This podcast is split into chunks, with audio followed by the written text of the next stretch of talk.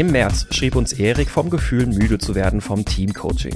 Oft fühle er sich wie Don Quixote in einem Kampf gegen Windmühlen. Er mag es zwar mit Teams zu arbeiten, aber die Erfolge, die er dort einfährt, sieht er nicht. Er würde sich als ergebnisorientiert, lösungsorientiert beschreiben, aber er konnte noch nie ein Coaching-Projekt zufrieden verlassen, weil die eigentliche Arbeit einfach nie zu Ende ist. Deswegen überlegt er gerade, umzusatteln auf einen Projektleiter- oder Product-Owner-Rolle oder vielleicht sogar zurück zur Entwicklung, weil er sich davon eine gewisse Zufriedenheit verspricht, dass man auch mal ein Projekt abschließen kann und dass man eine aktive Gestaltung und Mitwirkung am Produkt bewirken kann.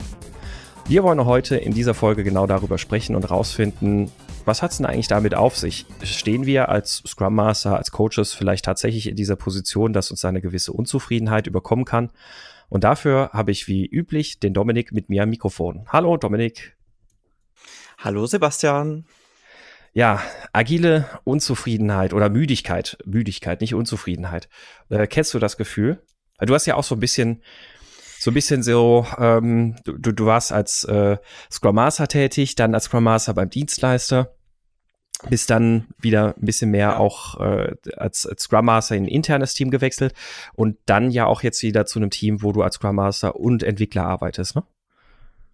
Genau, also ich, ich rotiere da auch so ein bisschen durch. Ähm, hat jetzt eher mit meinem Persönlichkeitstyp zu tun, wie ich dann irgendwann mal rausgefunden habe, aber generell oder trotzdem ist das ähm, auch das, was der Erik da formuliert hat. Ich kann das sehr gut nachvollziehen, das, ähm, weil ich das auf unterschiedlichen Ebenen durchaus auch schon verspürt habe. Ähm, ich meine, wir hatten es ja auch, wir machen ja mal relativ viele Vorträge zusammen und ich erinnere mich, dass wir, glaube ich, ich meine, das wäre letztes Jahr gewesen, vorletztes Jahr, wo wir quasi fast nichts eingereicht hätten, weil wir beide so an dem Punkt waren, wo wir uns dachten so, boah, irgendwie ist es äh, äh, gefühlt immer das Gleiche, das äh, macht, macht gerade nicht so Spaß. Das lass, ist alles lass schon eine gesagt. Auszeit nehmen. Also von ja, genau, ist alles schon gesagt. Mir fällt gerade nichts Gutes mehr ein. Das ist irgendwie ich das Gefühl, ich erzähle den Leuten immer das Gleiche.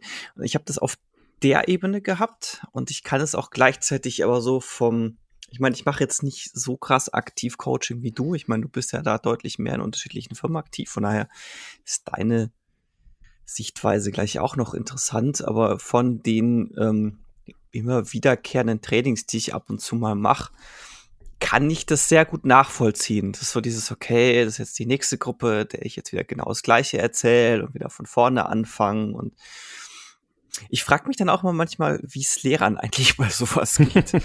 mhm. Das, das, das ist eine spannende Frage. Also ich glaube, da haben wir zwei Aspekte. So, das ist einmal dieses Repetitive und das andere ist dann halt tatsächlich so dieser, was der Erik da auch beschreibt, dieser Kampf gegen Windmühlen. Und das, ja, also das Repetitive, das, das kann ich auch in Teilen nachvollziehen. Ähm, bei Trainings ist das, ist das bei mir tatsächlich gar nicht mal äh, so sehr der Fall, weil ich ähm, es kommt auch immer ein bisschen auf die, auf die Gruppe sicherlich an, aber grundsätzlich freue ich mich da erstmal drauf, irgendwie, dass man, dass man da wieder so eine Gruppe hat, wo dann so ein, so ein Funke überspringen kann oder wo man vielleicht so, ein, so einen Funken entfachen kann. Und ähm, da bin ich tatsächlich immer eigentlich vor allem eher so in so einer spannenden Erwartungshaltung, was, was, was wird wohl passieren, wie werden die, wie werden die drauf reagieren. Ähm, ja, bei Trainings ist es bei mir auch in der Regel eher so im Voraus, also so, wenn es so quasi auf das Training zugeht, so ein, boah, während des Trainings ist es in der Regel nicht so schlimm, weil man dann, weil ich halt dann doch relativ schnell merke, okay, das ist, das sind sehr andere Leute, Mhm. Ähm, die haben sehr andere Sichtweisen. Ich muss bei denen irgendwie anders herangehen, dieses Wissen zu vermitteln als bei der vorherigen Gruppe, weil irgendwie ja doch die, die Art und Weise, wie die Leute Informationen aufnehmen, Informationen verarbeiten, wie die Gruppendynamik ist und so weiter, die ist halt doch jedes Mal anders. Das ist so das eine. Und das andere ist es, dass ich dann halt, wenn ich merke, dass ich da reinfalle, dass ich mir dann sage, oh ja, dann mach doch einfach mal dieses Mal irgendwas anders. Mhm. So, bau eine neue Aktivität ein, schmeiß eine rein, ändere irgendeine ab, stell das, äh, stell die Vorgehensweise um, stell die Reihenfolge um und probiere einfach mal aus, ob da irgendwas Besseres bei rumkommt. Mhm. Ja, also ja, ich meine, so im Vorhinein, da kenne ich das mal auch manchmal, dann denkt man sich manchmal so eine Woche vorher so, oder weiß ich nicht, montags ist das Training, freitags denkst du dir, ja, Montag, ja, ist, ist halt wieder ein Training so ungefähr, aber ähm, äh, wie gesagt, also tatsächlich bin ich da auch selbst im Vorhinein meistens immer noch eher in so einem, naja, mal spannend, ähm, oder bin gespannt, mal gucken, was, was da dann passiert mit der Gruppe und wie die so ticken. Also gerade auch, wenn es irgendwie dann eine neue Firma ist ähm, bei der man vielleicht vorher noch nicht war.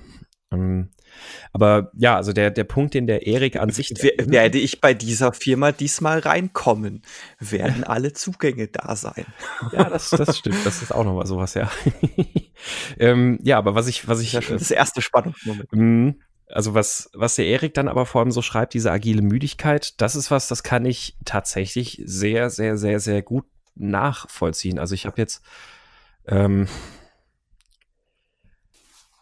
also in den, in den letzten größeren Coaching-Projekten war das nämlich tatsächlich auch so, dass ich da auch irgendwann halt einfach so das, das Gefühl hatte, okay, das, äh, ja, also, oder was heißt, nee, das in, in allen nicht, aber es, es war insbesondere auch ein größeres dabei, wo man einfach dann halt auch das Gefühl hatte, äh, dass, ja, du, wie, wie er beschreibt, also du, du hast diesen Kampf gegen Windmühlen und natürlich versuchst du immer wieder irgendwo einen, einen Impuls zu setzen und ähm, ja, aber es ist, das, das Umfeld hat sich dann doch nicht so verändert, wie du es dir erhofft hättest oder sowas. Du hast halt sehr viel Zeit und, und ähm, Leidenschaft und Mühe da auch dann reingesteckt.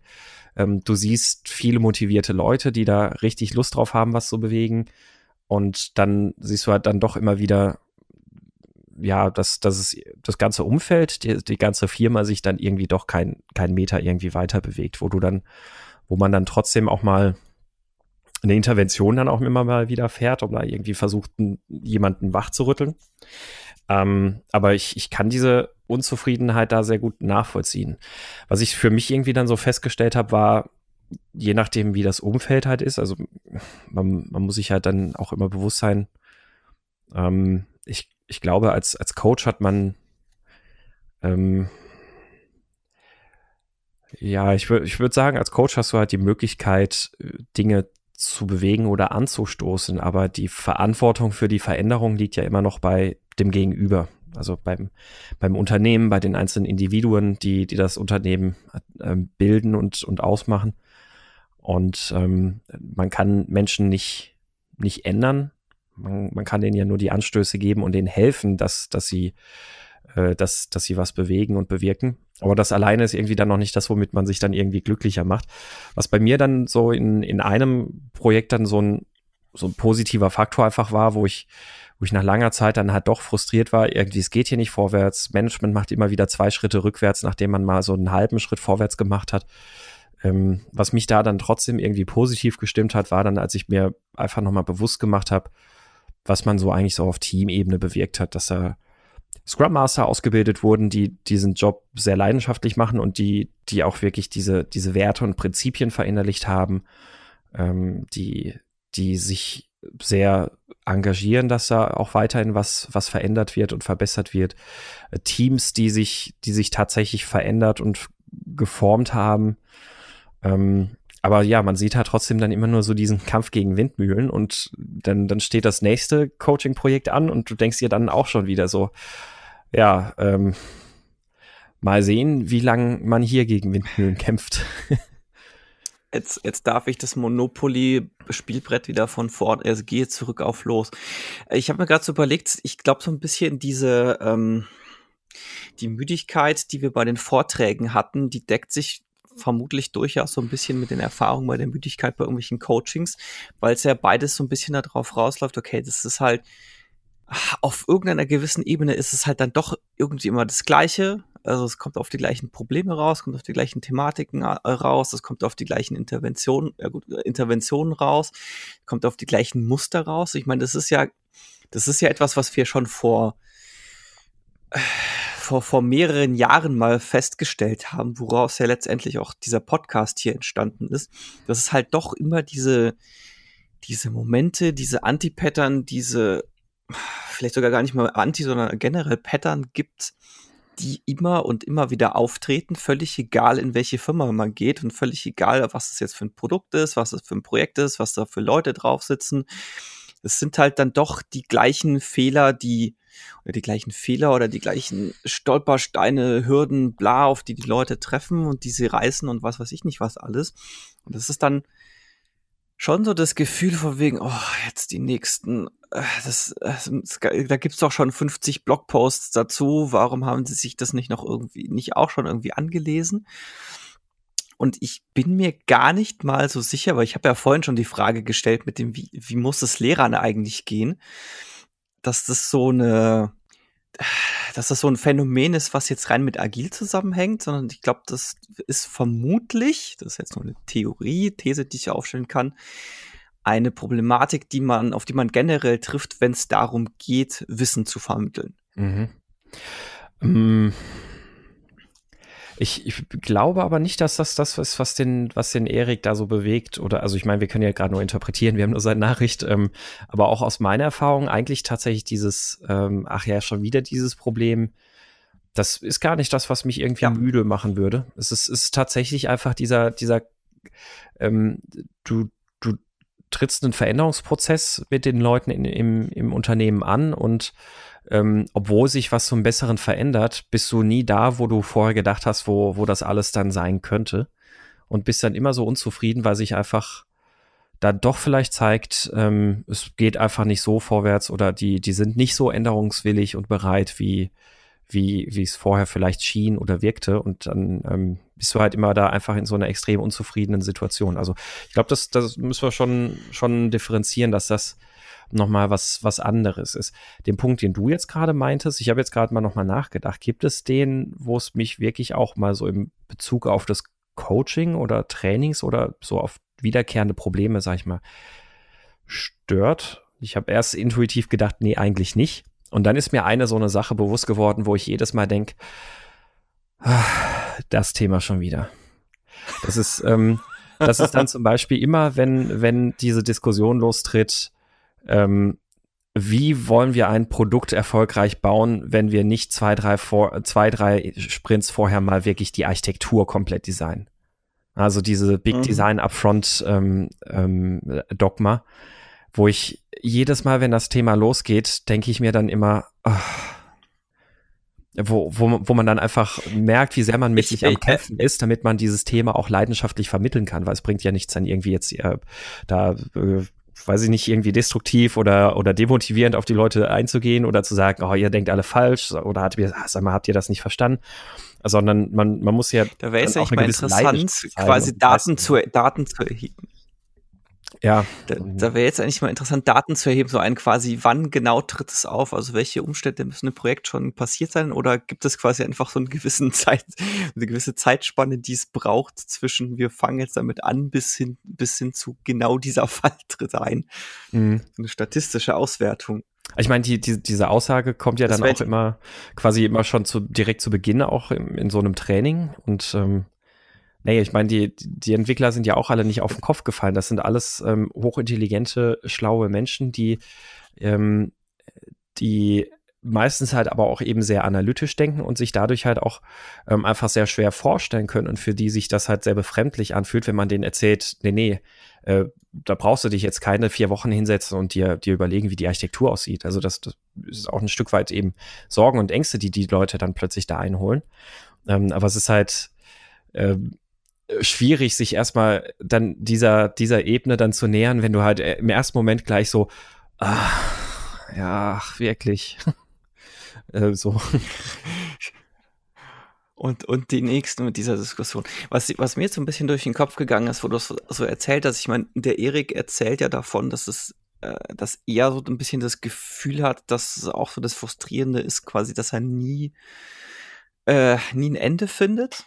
Mhm. Bei dir klang das jetzt eher so, als wäre der Anfang des Problems. Und das ist gefühlt für mich so ähnlich wie wenn man ein neues Softwareprojekt anfängt und ein Softwareprodukt anfängt.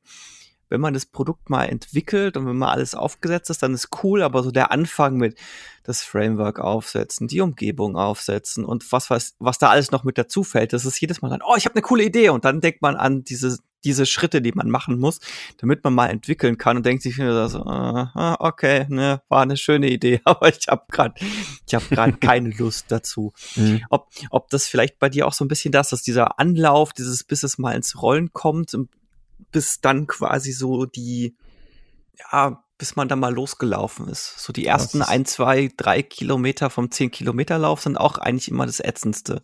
Dann kommt so eine kurze Tief, also bei mir immer so zwischen zwei und drei Kilometern kommt so ein kurzes Tief und dann ist super. Aha. Also bei, bei mir ist das so, dass ich am Anfang, da stört mich am, also da habe ich höchstens so ein bisschen ähm, Ärger vor diesen sich wiederholenden Sachen oder was heißt Ärger? Also dass diese wiederholenden Sachen wie eben, ach ja, gut, jetzt, jetzt wieder das Thema Big Design Upfront und emergente Architektur. Äh, jetzt, jetzt wieder das, das Thema, nein, ihr braucht keinen Manager, der euch sagt, was ihr tun müsst. Also so, so solche Sachen, das sind so, das sind so ein bisschen, also diese Standarddiskussion in Anführungszeichen, das ist ein bisschen das, was mich am Anfang, glaube ich, am ehesten irgendwie ähm, ähm, aufreibt. Ja, genau, aber, das, das was aber den Anfang ja so ein bisschen also das, schwierig macht. Aber es, ist, nee, es geht, weil tatsächlich die, die Freude zum, jawohl, jetzt geht's los und jetzt wird hier was verändert und ich bin super gespannt, was passiert, die, die überwiegt tatsächlich an der Stelle. Also es ist ähm, von meinem persönlichen äh, Frustrationslevel in Anführungszeichen ist es tatsächlich, glaube ich, auch eher, wie es der Erik beschreibt, dass es dann eben zum Ende raus so ist, ähm, du bist jetzt irgendwie ein halbes Jahr, dreiviertel Jahr zugange und eigentlich hat sich schon eine ganze Menge verändert. Ähm, du siehst aber vor Augen, im Grunde genommen nur die ganzen Impediments. Also du, du siehst ja genauso auch in der Rolle als Scrum Master quasi die ganze Zeit die Sachen, die die gerade irgendwelche Hindernisse sind, dass das Team behindern, Probleme bereiten ähm, und vor allem auch nach einer ich meine, am, am, Anfang ist das, also wenn wir jetzt mal von der Coach in die, die Scrum Master Rolle gehen, wenn du als Scrum Master im Team arbeitest, dann ist das im Anfang alles erstmal überschaubar. Du hast, also was heißt überschaubar? Also du hast halt da schnelle Erfolge, weil Du bringst erstmal das Team zusammen, es schleifen sich erstmal so ein bisschen die Rituale ein, dann fängt sich an, Vertrauen aufzubauen und ähm, du bringst das Team dazu, dass jetzt allmählich so Prinzipien und Werte auch wirklich verinnerlicht werden und das Team, du siehst dann, wie das Team immer selbstständiger wird, mehr Verantwortung übernimmt und ja, also alles wirklich gut läuft und Ergebnisse zustande kommen und alles. Ähm, und dann ab der Stelle, wo, wo das wo die Probleme oder die, die Herausforderungen und die Hindernisse, die das Team hat, aber mehr und mehr nach außen wandern.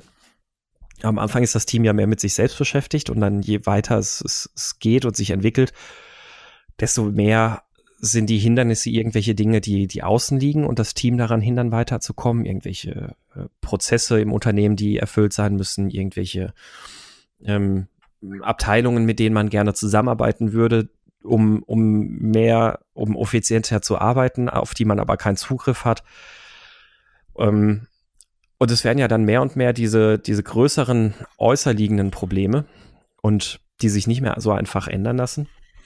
Und ab da, finde ich, glaube ich, kommt da oftmals dann so der Punkt, wo es dann, wo sich dann immer mehr so eine Unzufriedenheit aufbaut, weil da hören die, die Themen ja grundsätzlich nie auf. Und da sind wir ja dann auch so in der Natur des Agilen. Es gibt ja es gibt ja immer, immer einen Wandel und agile Methoden, insbesondere Scrum, sind stark darauf ausgelegt, Probleme aufzudecken und transparent zu machen. Und ähm, ich könnte mir vorstellen, dass da drin halt tatsächlich auch ein bisschen so ein, so ein Faktor einfach liegt. Per Design werden permanent Probleme aufgedeckt und aufgeworfen. Und ähm, permanent hast du jetzt immer die Möglichkeit, entweder natürlich zu versuchen, es zu verändern und zu verbessern ähm, oder manche Sachen einfach hinzunehmen. Aber so oder so, du, es, es reibt dich halt auf. Entweder hast du diesen, diesen Veränderungsdruck, in Anführungszeichen, oder du weißt jetzt einfach, aha, das und das ist Kacke, aber wir können es jetzt nicht ändern. Also du hast, du hast permanent immer diese Probleme vor Augen und das ist das ist was, was ich von dem, was der Erik da beschreibt, sehr, sehr gut nachvollziehen kann, sowohl in der Scrum Master Rolle als auch in der, in der Coaching Rolle. Ähm, Gedanke, der mir jetzt aber durch den Kopf gegangen ist, ich hatte das ja auch, als ich äh, knapp zwei Jahre Scrum Master war, fest intern. Ähm, war in der Regel die gleichen ein, zwei Teams und ich hatte auch mal so den Eindruck, boah, es ist irgendwie so jetzt zwei Jahre, es war mir alles so mühsam, Gefühl nicht, gefühlt nichts erreicht und keine Ahnung was, also so viel von dem, was du gerade beschrieben hast. Und was ich dann gemacht habe, bevor ich gegangen bin, habe ich gesagt, okay, ich fasse einfach mal zusammen, was in der Zeit, in der ich hier war, alles passiert ist und mache einfach auch eine einen kurzen Vortrag daraus. Also einfach mal, dass ich mir mal die Zahlen anschaue, die ganzen Impediments anschaue, die es in der Zeit gab, irgendwelche Errungenschaften, die es gab. Ich guck mal, ich guck mal nach, was ist denn so in den Retrospektiven passiert, was hat sich das Team vorgenommen, was hat sich äh, das Team auch umgesetzt davon und habe das einfach mal alles zusammengefasst und habe das dann einfach den Leuten, die es interessiert hat, einfach mal kurz vorgestellt. Und das war für mich so ein, wow, guck mal, da ist echt wahnsinnig viel passiert in der Zeit und ganz viel, was du einfach entweder schon wieder vergessen hast, nicht wahrgenommen hast oder was halt einfach quasi so ins, ins tägliche, ähm, in, einfach ins, ins tägliche übergegangen ist, was du einfach schon überhaupt nicht mehr wahrnimmst und äh, gar nicht mehr siehst, dass das früher mal schlechter war. Gleichzeitig hatte ich auch noch den Effekt, dass ich halt muss, also für mich Muster erkannt habe, die mir auch noch mal ein tieferes Verständnis von gewissen Dingen gegeben haben. Also es war so eine dieses Zusammenfassen, dieses was ist die letzten zwei Jahre tatsächlich passiert. Das war sehr gewinnbringend sowohl für die Leute, die sich das dann angeschaut haben, als auch für mich. Also jetzt vor allem für mich auch rein aus psychologischer Sicht und aus weiterbildender Sicht, mhm. einfach weil ich für mich so dieses Gefühl hatte, hey, du warst hier nicht nutzlos, du hast hier was bewegt, du hast sogar relativ viel bewegt und halt gleichzeitig dieses, oh cool, ich habe jetzt durch dieses Zusammenfassen habe ich jetzt für mich auch noch mal neue Erkenntnisse gewonnen und bin jetzt auch noch mal einen Schritt weiter gekommen und kann jetzt beim nächsten nächsten Einsatz habe ich jetzt diese ein, zwei, drei, vier Erkenntnisse neu, die ich jetzt vor dem Zusammenfassen noch nicht hatte. Mhm. Ich glaube, du sprichst damit, glaube ich, einen wichtigen Punkt an, den ich, der, der mir jetzt auch gerade so ein bisschen durch den Kopf gegangen ist. Ich glaube, was, was oft fehlt, ist systematisches Feedback. Ähm, in, in dem Fall hast du dir das Feedback selbst generiert, weil, weil du dir einfach mal angeguckt hast, wo, wo stehen wir denn jetzt, wo, wo hat das Ganze hier angefangen und, und was ist da in der Zwischenzeit passiert. Ähm, ich glaube auch tatsächlich, also bei mir waren nämlich solche, solche Punkte, wo ich dann erkannt habe, okay, du hast ja doch irgendwie eine ganze Menge bewirkt als ich dann beispielsweise, ähm, weiß nicht, zum Beispiel für, fürs, für, für mein Mitarbeitergespräch bei Innovex, ähm, das, das läuft ja bei uns auch so, dass ja auch die Kunden dann befragt werden, also die, die Leute, mit denen man beim Kunden irgendwie häufig zusammenarbeitet oder viel zusammenarbeitet. Und wenn man da dann einfach dann ähm, auch nochmal explizit dort hört, was, was man alles bewirkt hat, welche äh, ja, also welche, welche Dinge man, man bewirkt hat, wo, wo andere gesagt haben, das hat uns die Arbeit wahnsinnig vereinfacht oder das, das hat uns wahnsinnig die Augen geöffnet und das hat uns sehr stark in dieser Form verändert. Ähm, das, das sind dann so die Momente gewesen, wo ich dann dachte, okay, das hast du ja anscheinend doch irgendwie ganz gut gemacht.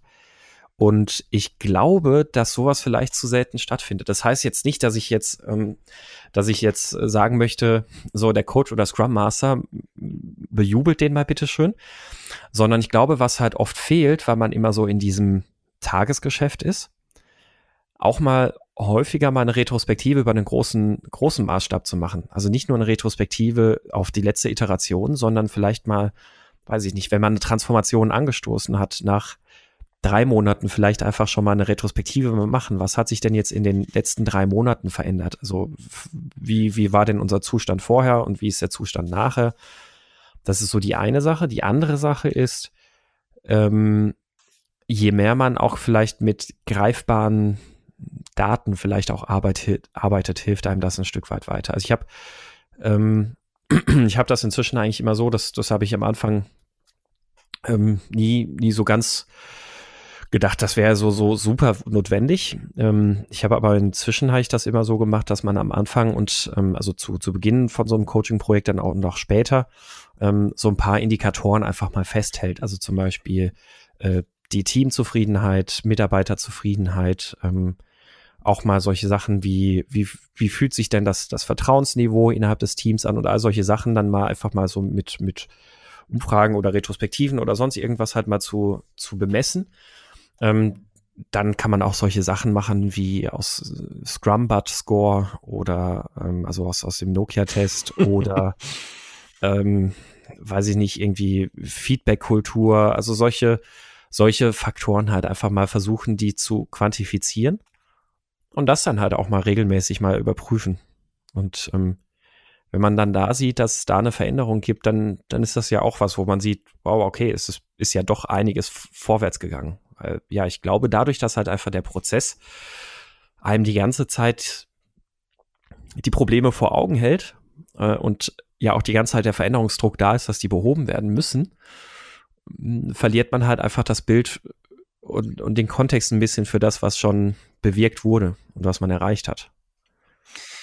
Ja, also es ist ja gar nicht mal so ein Problem, was sich jetzt rein auf äh, rein auf agile Methodik und auf Coaching beziehen würde, weil ich meine, das, mhm. Äh, das, sieht man ja relativ häufig auch einfach so im Leben, ganz oft so ein, oh, boah, du hast dich aber verändert und was weiß ich nicht was alles. Das ist ja immer, es ist ja in der Regel dann, wenn man Leute trifft, die man nur gelegentlich mal sieht. Also Sachen, die man jeden Tag vor Augen hat, da merkt man die Änderungen nicht. Also man braucht sich ja nur mal Fotos von sich selber von heute und von vor zwei Jahren anschauen beispielsweise. Mhm. Da mhm. sieht man ja in der Regel auch schon sehr deutlichen Unterschied. Im täglichen Leben nimmt man das aber gar nicht so sehr wahr. Und das, äh, da tut's dann halt schon ab und zu mal gut, einfach mal sich zu gucken, okay, was ist denn in der Vergangenheit passiert? welche Entwicklung ist, hat stattgefunden, welche Entwicklung habe ich gemacht, zu welcher Entwicklung habe ich beigetragen, einfach nur um sich selber nochmal vor Augen zu führen, was ist denn tatsächlich passiert. Ich meine, jetzt auch zu deinem ersten Punkt, den du genannt hast, ich meine, es gibt ja nicht umsonst das äh, Instrument des Postmortems. Und das ist sowas, da habe ich das Gefühl, da ist die Spielebranche, glaube ich, ein bisschen besser da drin, weil es immer wieder bei der GDC, also die ähm, weltgrößte Spielentwicklerkonferenz, die Konferenz, Konferenz, die äh, Game Developers Conference, da gibt's eigentlich jedes Jahr immer mindestens ein Postmortem, wo sie halt sagen, okay, hier unser Spiel ist, äh, ist released, wir machen jetzt mal ein Postmortem, wie war die Entwicklung, was ist da alles passiert, auf welche Probleme sind wir gestoßen, welche lustigen Anekdoten haben wir zu erzählen, was übrigens dann auch ein super ist, wenn man halt so ein Postmortem macht, dann kann man wahnsinnig viele lustige Anekdoten auch erzählen. Aber es, äh, Postmortem ist doch eigentlich, die, wenn das Projekt so gescheitert ist, oder? Nö, eigentlich nicht. Also Postmortem also der, der Begriff ist, ist ja Postmortem, also nach dem Tod. Ja, ich, also das ist ich, der Begriff ich weiß, steht ja eigentlich für für ja das Projekt ist gescheitert. Was nehmen wir denn jetzt daraus mit? Also es ist ja nicht so, also sonst wäre das ja eine Abschlussbesprechung irgendwie so, oder? Oder der ja, also meines von meinem Kenntnisstand her hat sich dieser Begriff Postmortem einfach durchgesetzt als okay, das das, was auch immer wir gemacht haben, ist abgeschlossen. Völlig egal, ob es jetzt gescheitert ist oder nicht. Und wir gucken, machen jetzt mal einen Rückblick drauf. Ich meine, also geh, ich gehe mal Begriff, davon aus, ich gehe mal davon aus, dass der Begriff daher kommt, dass der Postmortem ist, jemand ist gestorben und man hält halt eine, man macht diese, okay, wie war das Leben dieser Person?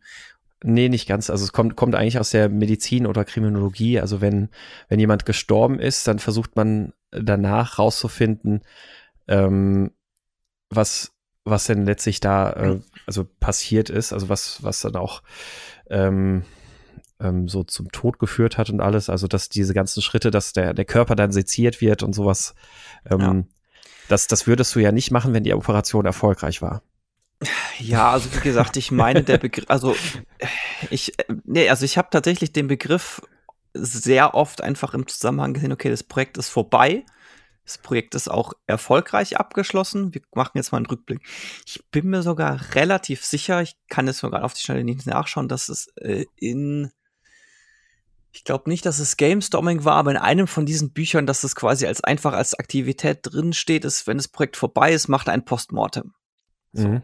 Ja, und wie gesagt, in der Spielebranche ist es definitiv auch ein das Spiel. Ja, genau. Also es ist es ist ich, ja, vom Begriff her ist es eigentlich ein okay. Es, ist, es war jetzt nicht so erfolgreich, aber tatsächlich hat sich es einfach von der Begrifflichkeit her durchgesetzt. Okay, das Ding ist vorbei, lass mal einen Rückblick machen.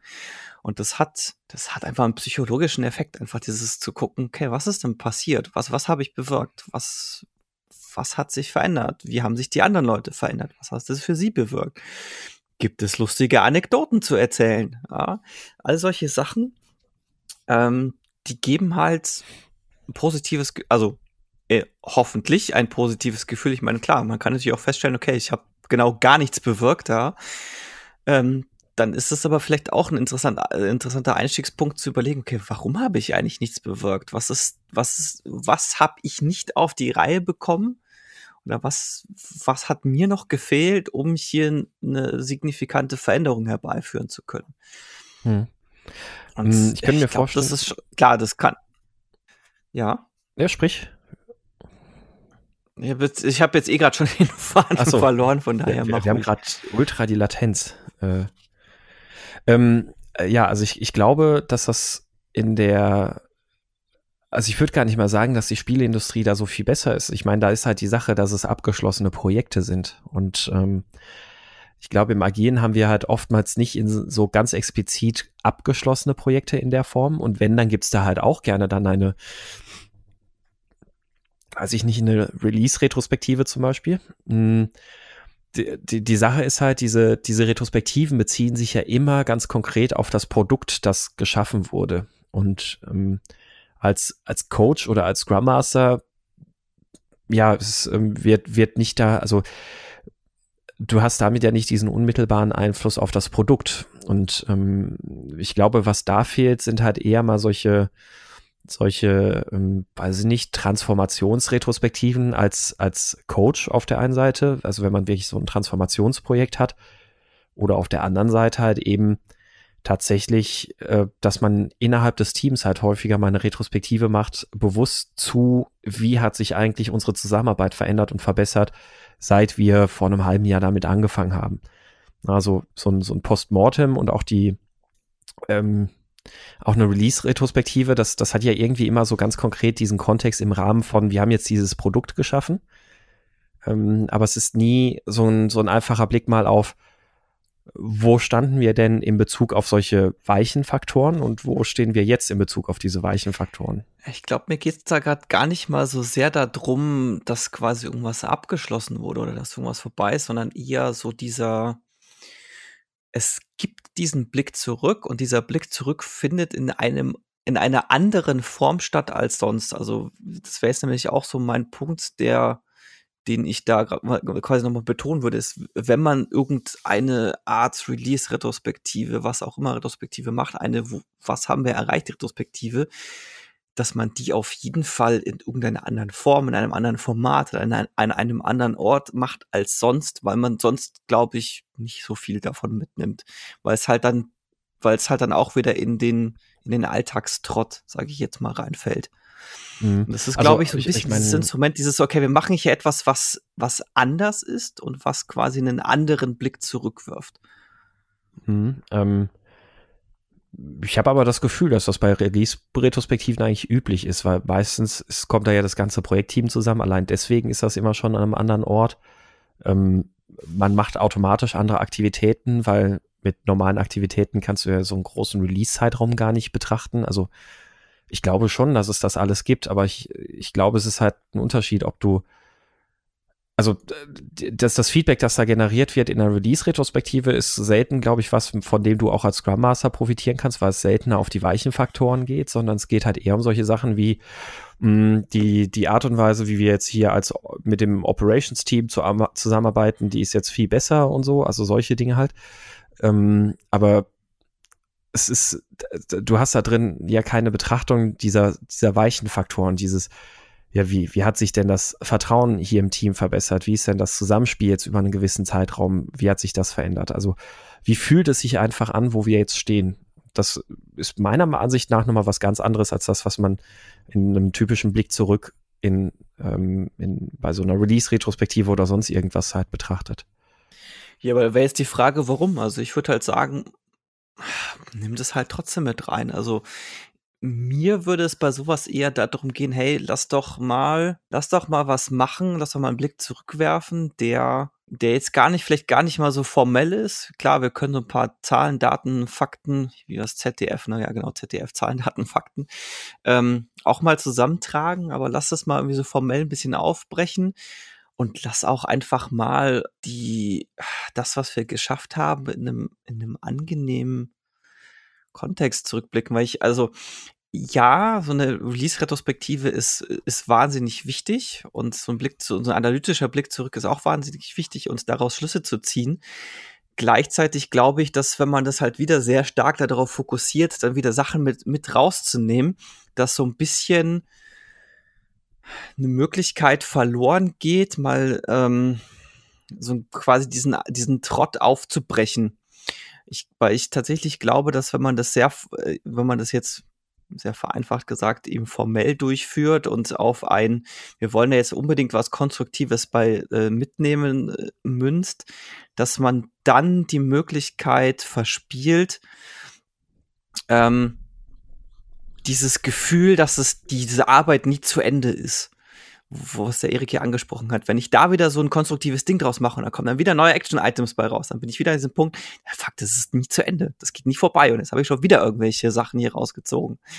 Sondern quasi einfach eine, im, im Englischen heißen solche Aktivitäten, wenn man sowas macht, ja gerne mal irgendwie Celebration und ich glaube, das ist auch der Punkt, den ich machen wollen würde, ist, dass man sowas mal nutzt, um sich selbst zu feiern. Mhm.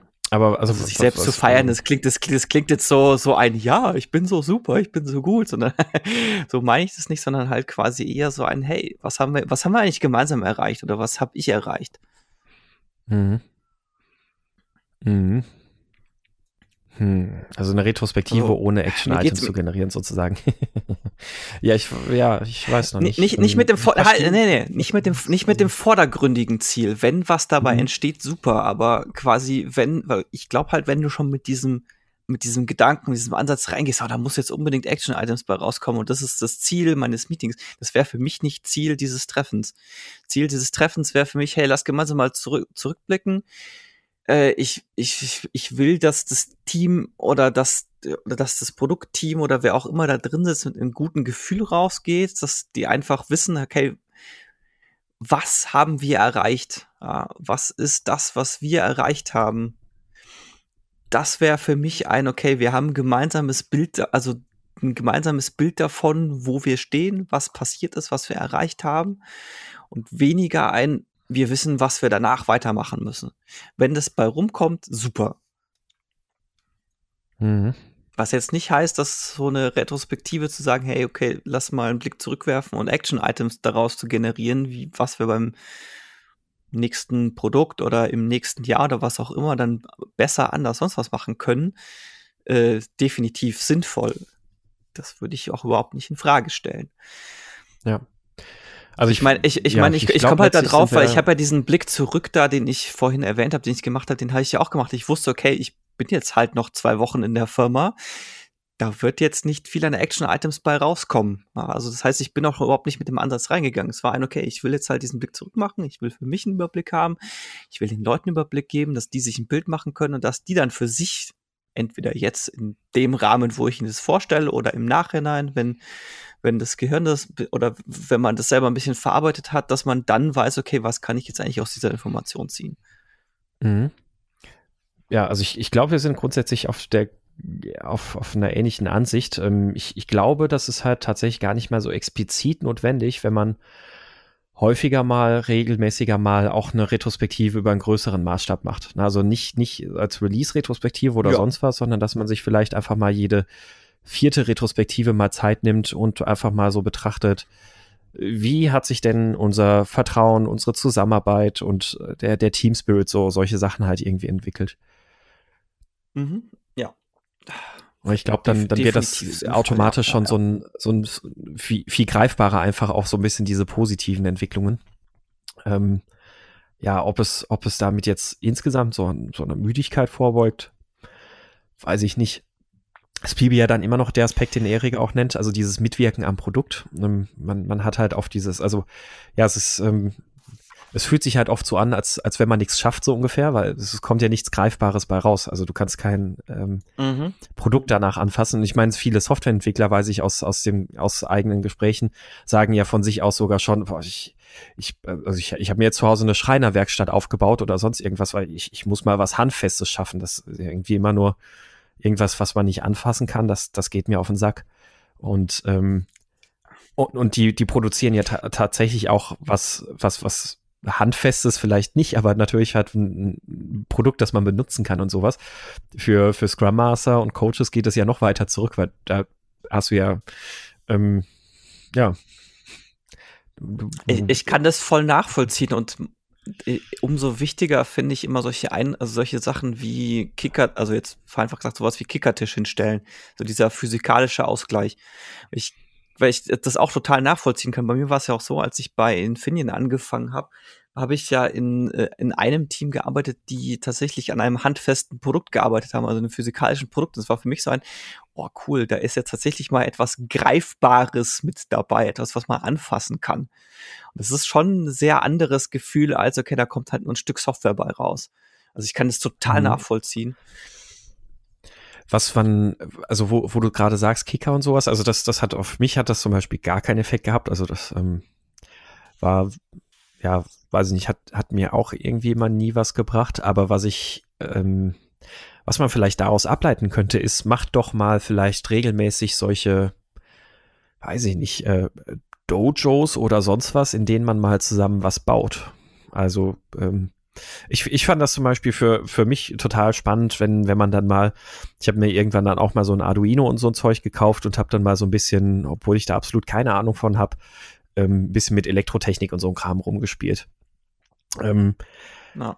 Vielleicht, äh, vielleicht, also vielleicht einfach nur für sich als persönlichen Ausgleich, aber vielleicht kann man sowas ja, wie gesagt, auch mal so als so eine Art Dojos oder sonst irgendwas, so, so ein Makerspace oder so eine kleine Hacker-Ecke oder irgendwas halt äh, einrichten. Also was, wo man, wo man einfach tatsächlich mal die Möglichkeit hat, was Handfestes zu bauen. Vielleicht auch mal einfach nur, dass man alle paar Wochen mal so eine Art, ich sage jetzt mal in Anführungszeichen, Bastelstunde macht. Also wo man vielleicht mal äh, ja, keine Ahnung, also wo man, wo man vielleicht so eine Art Lego-Session macht und dann halt irgendein, irgendein Projekt in Lego umsetzt oder wo man mal irgendwas versucht aus äh, Kartons zusammenzuzimmern oder sonst irgendwas. Also ne, irgendwas, wo man, wo man mal was, was, ähm, was physisches produziert. Ja, oder sowas zum Beispiel. Ne? Also vielleicht, vielleicht, dass man da einfach mal guckt, ähm, was kann man dann mal also wir, wir kennen halt üblicherweise ja immer nur diese ganzen Aktivitäten wie Lean, Lean Coffee und, und Brownback Sessions und Coding Dojos und sonst was, was ja alles irgendwie immer auch was, was nicht Greifbares ist.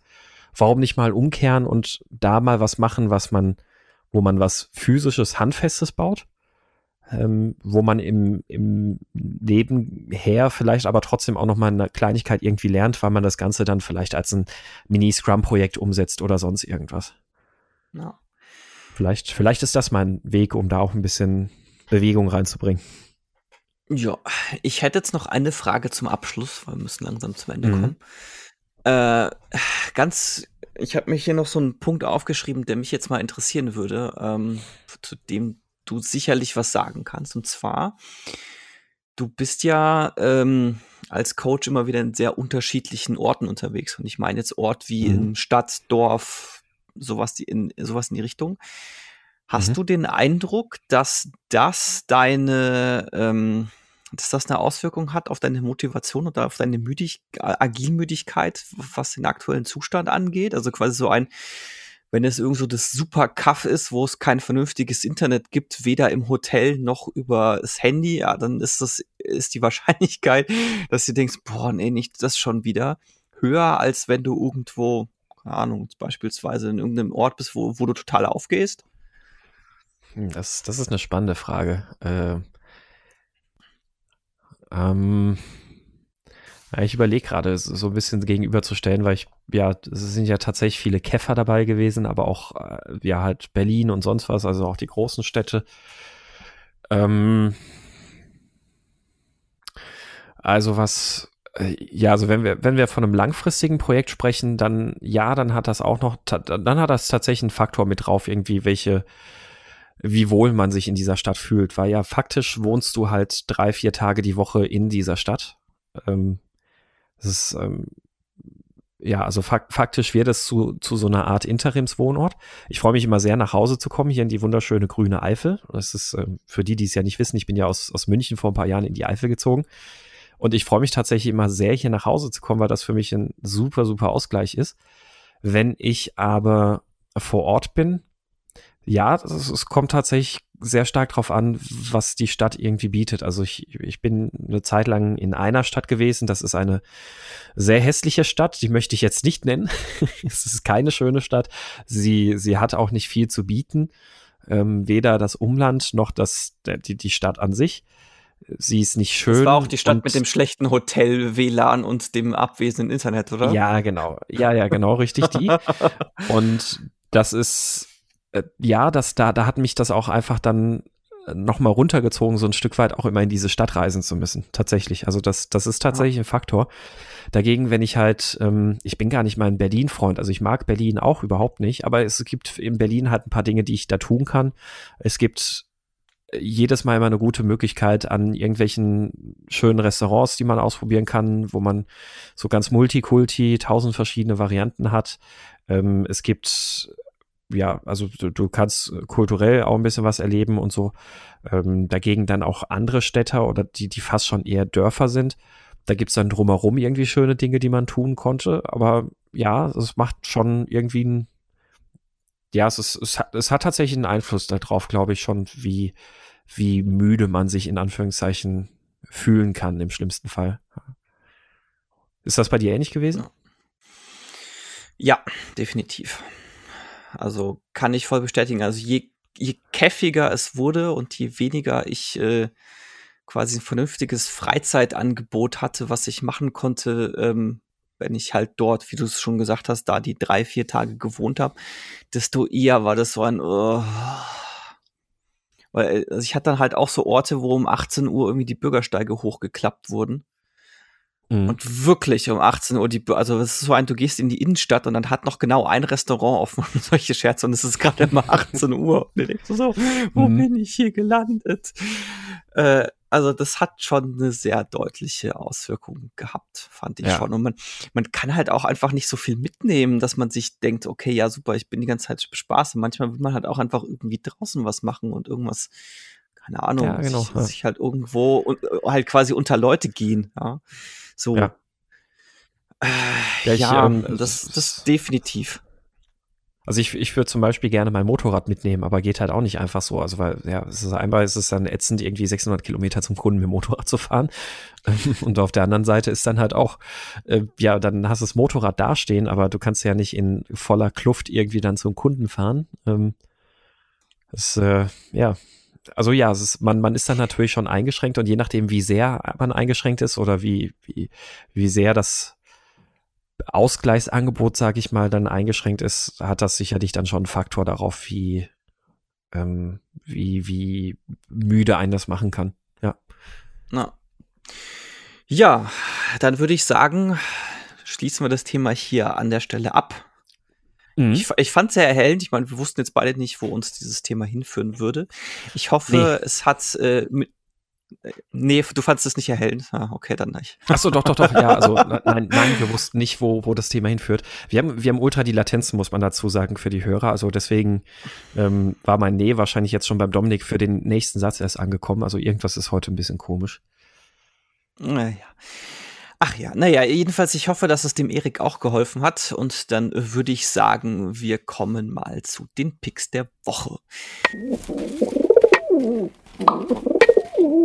Der Pick der Woche. Sebastian, was hast du dir rausgepickt? Mhm. Ja, ähm, und zwar habe ich ein, ähm, eine Studie, die vor kurzem veröffentlicht wurde, die wurde im Harvard Business Review auch nochmal erwähnt. Ähm, und zwar mit dem Titel Research confirms when receiving bad news, we shoot the messenger. Ähm, und ich glaube, das ist ganz interessant, auch gerade auch im agilen Kontext, wo ja immer wieder Bad News irgendwie aufgebracht werden, in Anführungszeichen, also immer wieder Probleme aufgedeckt werden. Ähm, und äh, ja, was, was die Studie tatsächlich jetzt nochmal genau untersucht hat, was man so ursprünglich auch schon so aus dem Mittelalter kennt, der Bote, der Überbringer der schlechten Nachricht, der wird dann halt umgebracht. Äh, das tatsächlich lässt sich das auch in Studien bestätigen, zum Glück nicht mehr mit umbringen, aber wenn, wenn uns jemand eine schlechte Nachricht überbringt, dann sinkt diese Person im, unter, in unserem ähm, Ansehen. Und äh, wir haben dann ähm, während man in bisherigen Studien oft davon ausgegangen ist, dass es dass tatsächlich durch die schlechte Nachricht einfach nur unsere Stimmung in den Keller geht und das der Auslöser dafür wäre, hat sich halt in dieser Studie gezeigt, nee, es ist tatsächlich die, ähm, ja, das Unbehagen gegenüber der Person, die uns diese Nachricht überbracht hat, dass, äh, dass, dass man die Person danach dann weniger mag. Ähm, genau, das ist einfach mal ganz interessant. Lohnt sich mal, sich die, die Studie mal so durchzulesen. Ist, wie gesagt, auch, glaube ich, auch so für unser Daily Business in dem Kontext Agil und Co. ganz interessant. Ähm, und deswegen, das ist mein Pick der Woche. Ja, aber tatsächlich zum Glück werden Leute nicht mehr mit einem Spartan-Kick in Erdlöcher runtergetreten. Ja, zum Glück nicht, ja. Dominik, ja, ich Pick. habe diese Woche Genau, ich habe diese Woche Schwachsinn am Start und zwar es gibt ja den Film The Room, der bekanntermaßen the best worst movie of all time ist und der Film ist absolut großartig. Und das ist, äh, wenn sich da Protagonisten über den Weg laufen, dann begrüßen sie sich immer mit Oh hi Johnny, Oh hi Mark. Und es ist halt so ein bisschen Meme geworden. Und da gibt es einen Menschen, der hat dieses Oh hi Mark genommen und hat einen Synthesizer slash Piano draus gebastelt. Und das verlinke ich einfach mal. Das ist okay. total großartig. Wäre quasi, quasi jeder Ton ist ein Oh hi Mark, Oh hi Mark, Oh hi Mark. Und spielt da halt Musik drauf. Und ich habe, der hat das auch zur Verfügung gestellt. Ich habe das mal gezogen und in Logic reingespielt. Das ist super. Das ist okay, großartig. Cool. Ich, ich habe da, ähm, ich hab dann mal den äh, Imperial Death March von Star Wars genommen und habe daraus den Imperial Death Oh High March gemacht.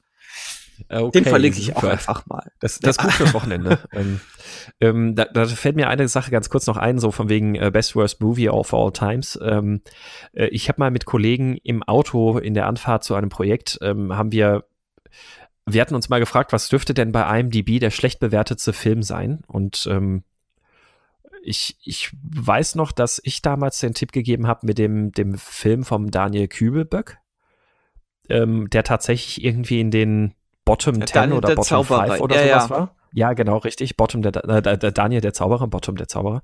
Also der war tatsächlich dann so in den äh, Bottom 5 irgendwie da unten drin eingesiedelt. Und wir haben dann tatsächlich daraus ein kleines Spiel gemacht. Wir haben dann immer wieder so eine neue Runde gemacht und jeder durfte jetzt in der neuen Runde irgendeinen Film nennen. Und dann wurde anschließend recherchiert, wo dieser Film in der Liste ist und wer halt den niedrigsten Tipp gegeben hat, der hat äh, gewonnen. Das ist vielleicht mal eine kleine Beschäftigungsidee für zwischendurch. Vielleicht kann man daraus ja, es auch gab mal einen anderen deutschen Film, der so es gab noch einen anderen deutschen Film, der noch schlechter abgeschnitten hat als Daniel der Zauberer. Das war irgendein so ein Film mit irgendwelchen YouTubern. Ich vergesse den Namen andauernd. Äh, die hm. Kartoffelsuppe oder irgendwie sowas hieß der. Der war, der war noch schlechter bewertet. Ich glaube, der war sogar mal zeitweise auf dem letzten Platz. oh, auch nicht schlecht. Naja, gut. Ja, dann würde ich sagen, hm? moderieren Sie ab, Herr Bauer moderieren sie ab. Ja, äh, ja, dann, dann war es das für uns von einer neuen Folge ähm, Mein Scrum ist kaputt.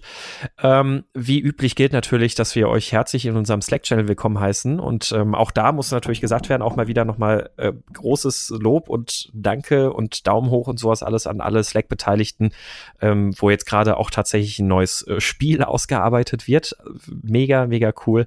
Ähm, es ist schön zu sehen, dass da so viel passiert und da drin ähm, so viele konstruktive und wertvolle Diskussionen geführt werden. Das finde ich wirklich, wirklich toll oder finden wir wirklich toll.